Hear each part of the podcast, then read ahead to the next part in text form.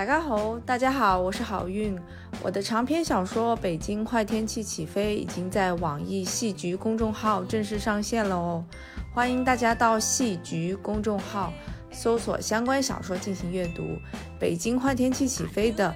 相关链接我们也会放到节目的详情页，请多多支持哦。Past lives could never hold me down.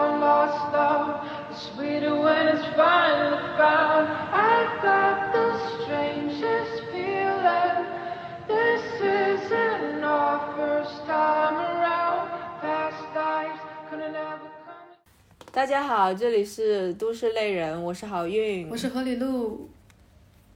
今天我们要聊什么呢？今天，今天我们还要聊一个，其实我是经常能在小红书或者知乎上看到的这样的一个话题，然后刚好郝云也提到，所以我觉得我们可以来聊聊这个。对，就是非常标题党，但又非常有意义、又非常切实际的一个话题，就是二十五岁时没人告诉你的事，我们来告诉你。人生导师，那那我想先问一个问题，我们不是问题啊，就我们是不是得先得交代一下自己分别多少岁，要不然我们凭什么去知道 二十五岁的朋友呢？对，既然我们都 都说到了二十五岁没人告诉你的事，那证明我们现在来说的话，就是我们已经过了二十五嘛，然后可能过了呃三四年之后呢，回顾自己的生活，就发现哎，原来有一些道理和或者说有一些经历呢，是可以给大家分享的，用我们呃肉体和血液走过的路来告诉大家，以身作则。嗯，我我作为一个二十八岁的社畜，虽然离二十五岁只有两三年的距离，不算特别的有经验，但是也是有一些想法想要跟大家分享。好，那我们话不多说，迅速进入正题。嗯，呃，首先我就是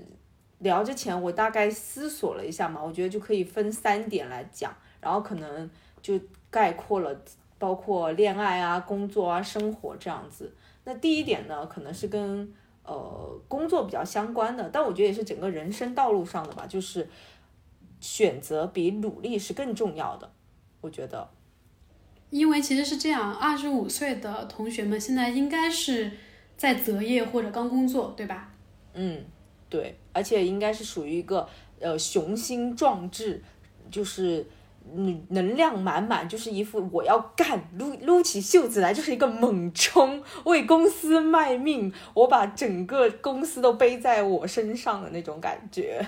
其实选择比努力重要，嗯、这个话其实也蛮常见的。我想知道你你这里说的这个具体是指什么意思啊？就是简单来说，肯定是说，比如说你选择工作道路啊什么的。但我在讲这个这些比较琐碎之前呢，我想讲一个呃我的想法，就是我觉得我们从小啊，尤其我们这一代人，就是呃被教育起来一个观念，就是一个名言，就是吃得苦中苦，方为人上人。我不知道你啊，但是我觉得我一直以来都有这样的一个呃。就是信念，可能从小被教科书啊，以及我们的长辈呃教导过来，就是当然我们人确实是要努力，要吃苦的。但是我后来发现，有一些人，你不是说他不努力，但是呢，他成功了，其实他的选择也占了很大很，甚至说应该说更重要的一部分。有时候你选对了这条路呢，可能你呃花跟我同样的经历，你就能获得一个比较大的成功。那在我苦苦挣扎的时候呢，我可能很辛苦，但是我可能也仅是没有让自己掉队而已。但我可能没有获得一个我期望之上，或者说我期望之中的一个成绩。所以我觉得我们可能很多年轻人不要被呃大家传统的思想就是禁锢，就是说我一定要呃吃了足够多的亏，然后经过怎样的挫折和失败，我才能成功。当然你失败了没有关系，你还再可以尝试，再可以成功。但你也可以不失败，你一开始就做对了选择的话，那么你可能就可以更快的获得成功。那举例来说呢，其实比如说在工作的时候，其实像到了我们这个年纪，工作了六七八年之后，我们比如说像我，我可能现在就要考虑转换我的工作轨道，像我之前可能在很多大厂待过好几年，那待待到一定时间之后，我就开始想，我是不是应该创业啊？或者说，我觉得我一直打工是不行的，那是不是我从一开始我就要选择呃去创业？比如说，呃，你你一开始你就选择做自媒体。还是说你要选择做铁饭碗？包括我身边也有一些朋友，可能到了跟我一样的年纪或者一样工作年限的人，他可能现在考虑开始要去考公务员，然后或者是说他辞掉了在北京、在杭州的工作，然后回到了老家，在老家找一个可能薪水只有三分之一或者一半的工作，但是他要过另外一种生活。那这个时候其实相当于你又就是经过了五六七八年后重新做了一个选择，所以我们。不如在最开始，比如说你在你年轻的时候，你就要想好，呃，你到底想要做什么，你想要怎样的生活方式，那你可能可以更快的进入你自己期待的那种生活中，而不是在过了六七八年后又要重新来过一次的那种感觉。嗯，我很赞同你的观念。其实你刚刚说的那个，尤其是关于吃苦的部分，其实我感觉就是说，有的苦能不吃就不吃了。对，因为小时候总是被教导，就是说啊，你一定要能吃苦，你怎么能不吃苦呢？你必须是要一个非常能呃挨得住的人，你才能获得成功。所以以前会觉得说啊，我是一个非常刻苦的人，以这个作为自豪。但我后来发现，很多人他其实呃不是说他不努力，但是他在一个更好的出发点的时候，他能很快的。获得一个自己想要的一个成绩，那我们为什么不这样子呢？对不对？没有必要去走没有必要的弯路。是的，那我这里也想分享一个我的一个观点吧，就是我的第一条关于这个想对二十五岁的朋友分享的事情啊，因为刚刚你其实说更多的是工作嘛，其实我对二十五岁正在择业或者刚开始工作的同学，嗯，也有一个建议吧。不一定对啊，只是我个人的看法。就是我觉得，如果说从工作角度上来说，刚毕业的话，其实我个人更建议去大平台。我我觉得大平台首先有助于你去养成一个相对比较呃不错的工作习惯，因为它会有涉及到很多的流程。然后另外一点是，我觉得大平台哪怕你不做这个呃这个岗位，你能看到很多不同的工种。呃，不同的项目他们是怎么运转的？这个其实对于第一份工作提升眼界，我个人是觉得挺重要的。而且你从大平台出来之后，其实会比较好择业。无论说是去另一个大公司，还是说你其实是向下兼容，选择一个稍微小一点但你很喜欢的公司，或者说是遵循你的兴趣，就是第一份工作在大平台的话，其实功利性的来说啊，我觉得还是比较镀金的。所以，嗯，如果说我当时二十五岁的时候，嗯，有什么想对我自己说的话，我会告诉我自己，刚开始第一份工作应该去大公司，因为我当时其实是没有，我是后来呃辗转换了很多的公司，才跳到一个比较大的平台，中中间其实也耽误了一些年，嗯，所以我是觉得说，现有的同学如果有这个些机会的话，还是可以先把握，就是大公司的工作不一定有趣啊，然后也不一定让你觉得很开心很舒服。嗯，但是你坚持个一两年，一个有一段比较稳定的工作经历之后，你后面的选择也许会更多。嗯，我同意你，因为这其实就是回到我我刚刚说，就是可能很多人会面对，比如说呃一个比较小的平台，但是可能一个薪资比较高啊，或者自己更喜欢的一个岗位的一个工作，然后另外一个可能就是你说的大平台，但这个工作这个性质可能不是很理想。那你的建议可能就是，不管怎么样，要尽可能的去更好的平台，这样一个选择，其实从长远来看，其实可能会有更有发展的。我觉得这个就是，呃，我说就是你一定要想好你要做什么样的选择，你想要什么样的生活和工作。对，因为我觉得第一份工作在大平台的话，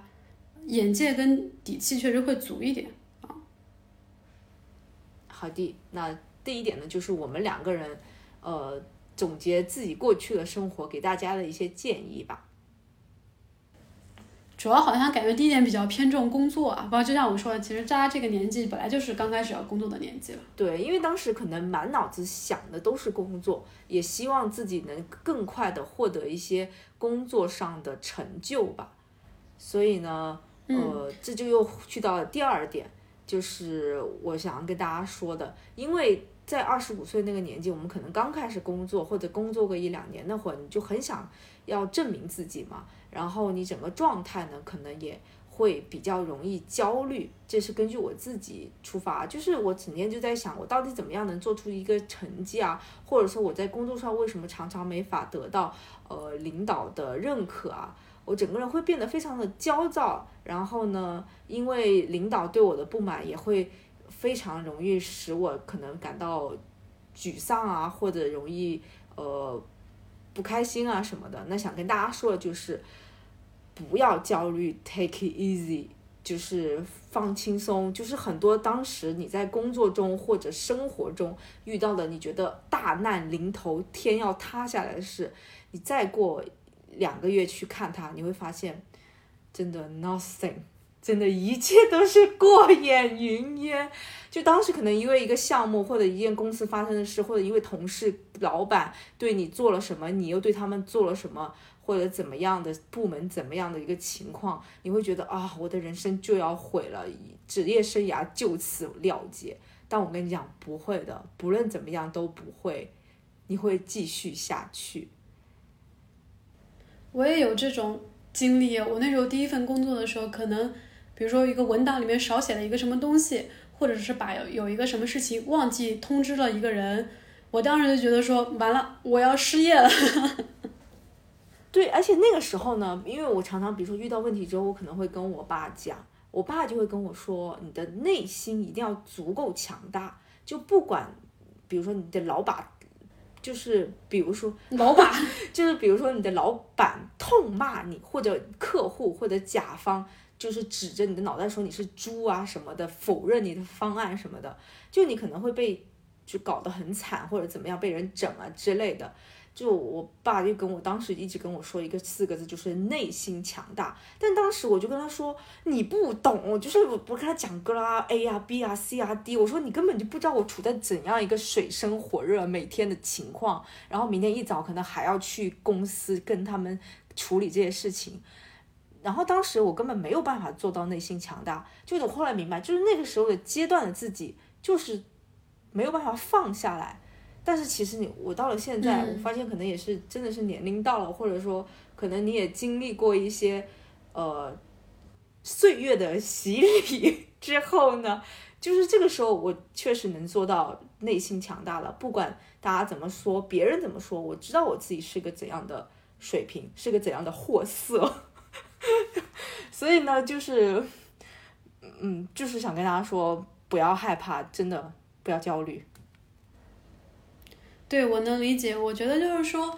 呃，也许二十五岁的时候，不能不一定每个人都能做到内心强大，因为大家都还比较年轻嘛。但是我觉得，就大家可以记住一件事情，就是真的都会过去的。你当时特别在意的事情，过几年你真的不在乎了，你真的也就忘了。对，不管是工作啊、谈恋爱啊，发生什么天大事，只要你还有一副健康的身体，只要你的肉身还完全，保持一个你的精神的健康，我跟你讲。所有东西都可以从头来过。对，这也是我想要跟大家分享的，我的这边的第二点的观点。呃，就是说，我觉得二十五岁的时候，因为我们刚才讲一些什么工作啊，巴拉巴，其实我觉得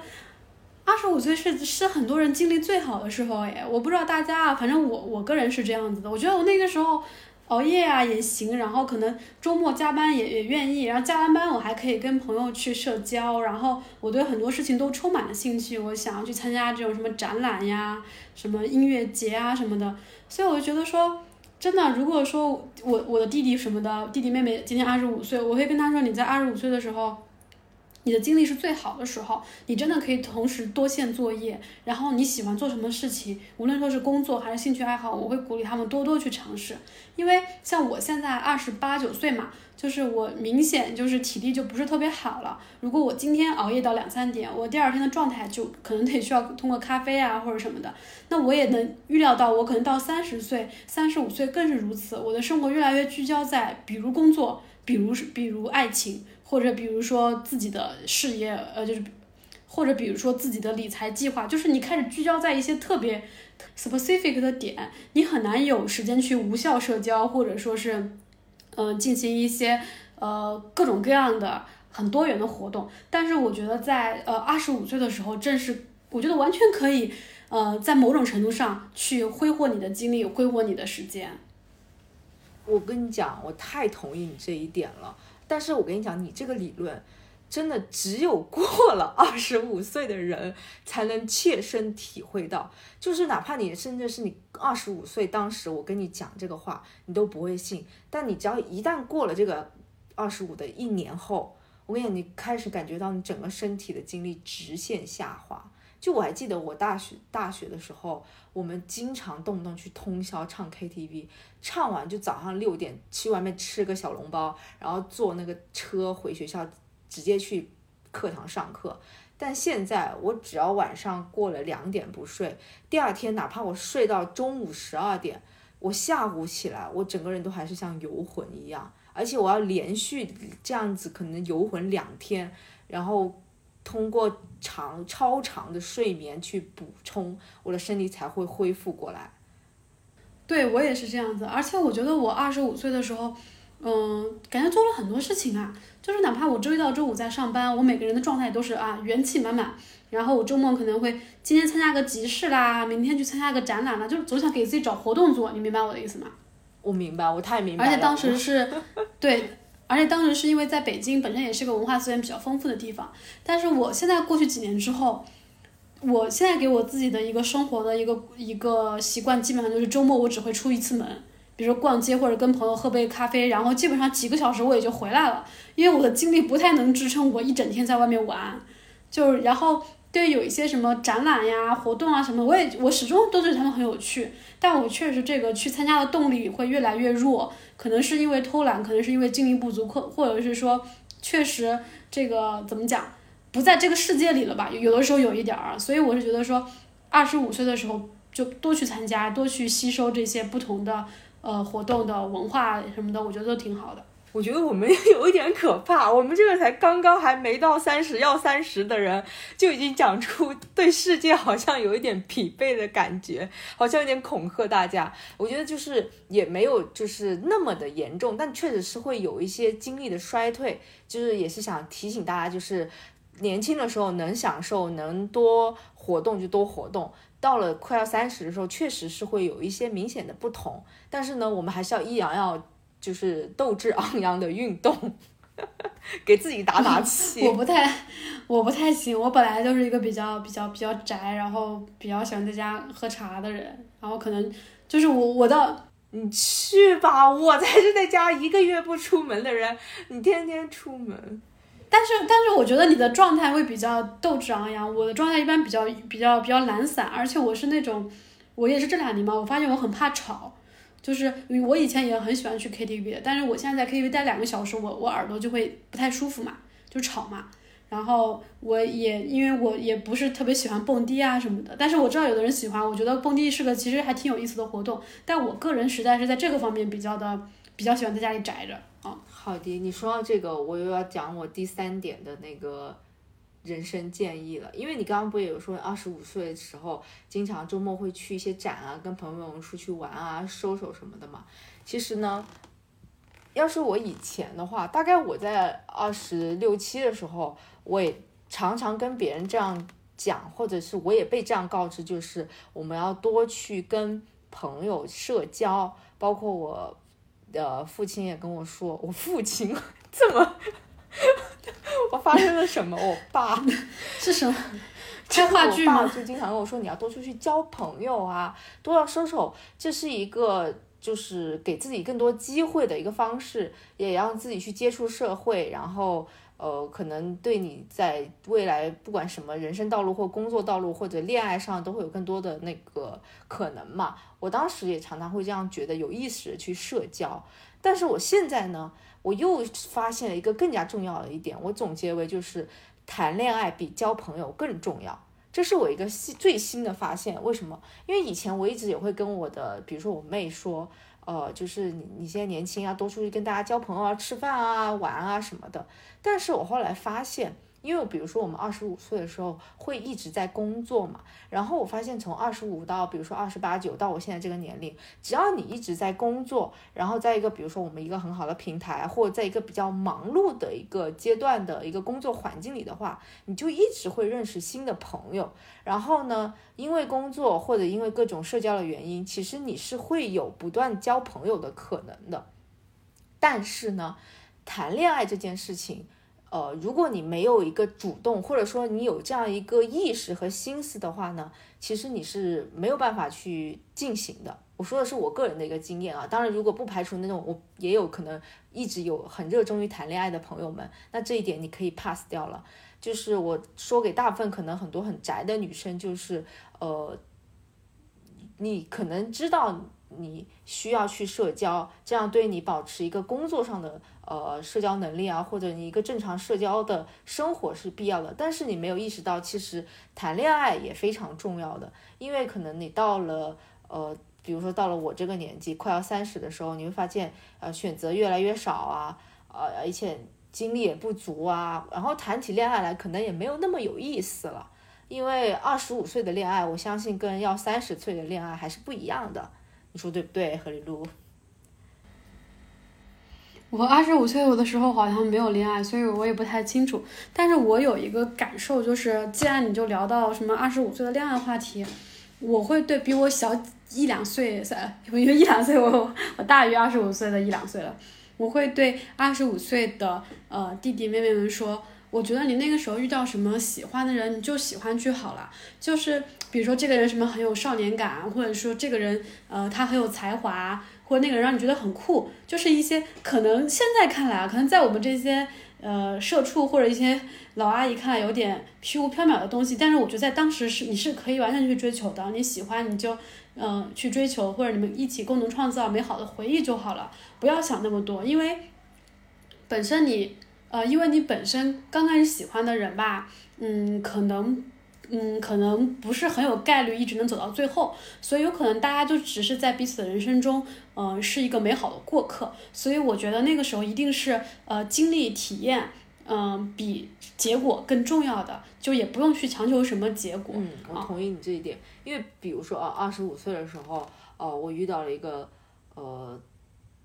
超级大帅哥，但他可能是一个无业游民，那我可以可能跟他就是谈谈恋爱，多爽啊！多快乐，对不对？但是比如说我三十岁的时候，我考虑要组建家庭，我就不可能再找一个没有工作的人，然后可能我要考虑他的是怎样的一个家庭，然后以及跟我的家庭，以及我们双方一个对未来的规划。那你会发现很多现实的因素缠绕上来之后，呃，就跟你在二十五岁要谈恋爱的时候那个心态会很不一样了。以及包括何雨露你刚刚说的那一点，就是可能你二十五岁在一起的人。呃，不一定能走到最后，但是你只是为了一份体验嘛。那这就回到我刚刚说的，为什么我说呃谈恋爱甚至比交朋友更重要，就是因为我刚刚说到，呃我们在呃二十五岁那会儿开始工作之后呢，我们会可能去到不同的很多公司啊，因为不同的项目接触到很多不同的新朋友。那这些朋友呢，我觉得就是有一些朋友可能会因为工作认识了之后，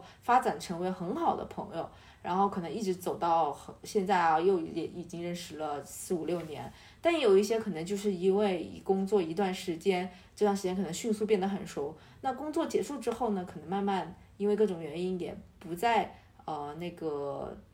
接触啦什么的。那我觉得也没有关系，这也是为什么我说的，就是你会发现其实只要你投入工作，保持跟社会的接触，你就会有很多新的朋友，所以在社交上也不需要太担心。但是。呃，在恋爱上呢，我觉得还是要多不断的去尝试，呃，因为年轻你才有更多的机会。嗯，对的，而且那个时候大家都不够成熟嘛，包括说经济条件也不稳定，所以呃，如果有什么走不到最后的，或者觉得有遗憾的，甚至你做的不完美，或者就是你觉得对方做的也不太行的，我觉得也可以 let it go，因为那个时候大家就都是还不太成熟的。对，就是因为你通过那些一次次不断的不成熟，然后你才变得更成熟，然后最终到快要三十的时候遇到了一个双方疲惫的人，然后进入一个比较好的、更稳定的一个关系之中。也不一定是三十岁会遇到，也可能三十五岁什么这个这个再说啦。但是二十五岁，我真的觉得好年轻哦，就是有很多很多的可能性去尝试。就是在感情上，嗯，其实也也是这样子的吧，就是你遵循你自己喜欢的特质，然后你去找你喜欢的人，好好的有一段回忆就好了，不强求。嗯，好的，那关于二十五岁没有人告诉你的事情，今天我们俩告诉你了，带着我们个人的。对，就是结合我们个人的一个经历了，然后我相信很多人可能也有很多不同的呃一些道理啊或者经历想要跟我们分享。其实我除了这几点之外，也还有很多想跟大家说，但我觉得是凝结了我觉得最重要的几点吧。那除了这些之外，可能还有一些，比如说，呃，趁你年轻，那个新陈代谢还比较快的时候，想吃垃圾食品就多吃一点吧，因为你到了三十岁，你发现你吃一点你就会肿成一个球。二十五岁的时候想减肥，可能你一个月就能减下来。那你到了三十岁，可能要减一年哦，朋友们，就类似这样的道理。是，所以现在如果你在听，你才二十四岁，你可以多吃几包薯片。反正关于这个二十五岁想要分享的几点，肯定不只是咱们俩今天说的这个五六点这么简单。每个人对二十五岁都有不同的体验和总结。嗯，虽然说过来人。分享的一些想法可能会对你们有所启示，但是我觉得二十五岁本身还是应该自己去体验，自己总结自己的观点是最好的。对啊，你这点又说到点上了，就是我在二十五岁的时候，我爸跟我讲的东西，我就是我听了，都不想听，就是我爸总是说听了啊你做不到，或者说你总要经过了你才知道。后来我发现就是这样的，很多东西就是你必须要自己走过。我爸以前老这样跟我讲。我不信，但没办法，现在又是这样。因为有些东西我后来也明白了，不是你不信，是你做不到。就像我刚刚说的，我爸跟我说，放下来，let it go，就是内心强大。但当时你就是没办法做到内心强大，你做不到啊。但是比如说我过了那个岁数，我现在做到了，但是你就是必须经过那些事情之后，你才能做到。所以我觉得没有关系，如果那个时候你做不到，那也就做不到了，听听就好嘛，对吧？对我们俩也就是只是分享自己的一些个人的想法，就像，呃，二十五岁你得经历过才知道，那我们其实三十岁、三十五岁也是一样的。我觉得任何年纪都是，嗯，经历过之后才能有所沉淀，而且每个人的个人体验有可能确实不一样，就是有有的东西也很难完全总结出一个共性，但是。嗯，还是希望大家无论在任何年纪都顺顺利利、开开心心，尽可能的保持乐观，去面临所有的困惑和焦虑。对我最后再补充一点，因为你又提醒了我，因为我爸现在不是也五十多了嘛，快他快六十了，然后他用用他跟我讲，他说六岁的时候告诉我的事情，呃，就是你刚刚说，就是他跟我说一句话，人生啊，其实重要的就是体验，结果都不重要，你会发现。这是一个，我觉得他那天有一天就是非常苦口婆心跟我讲，他就这样一句简单的话，我突然就是从里面听出了很多。我突然觉得，就是可能他真的这是他活了这么多年，经历了很多事之后，告诉我的一个结果，就是你会发现，可能有时候我们比如说为了争一个赢，为了争一口气，为了怎么样一个人，为了要自己怎么样，或者为了怎么地，后来发现到最后真的就是只是一个体验而已。尘归尘，土归土，是吗？好了，好了，好了，这期节目就这样了，谢谢大家的收听啦，拜拜，拜拜。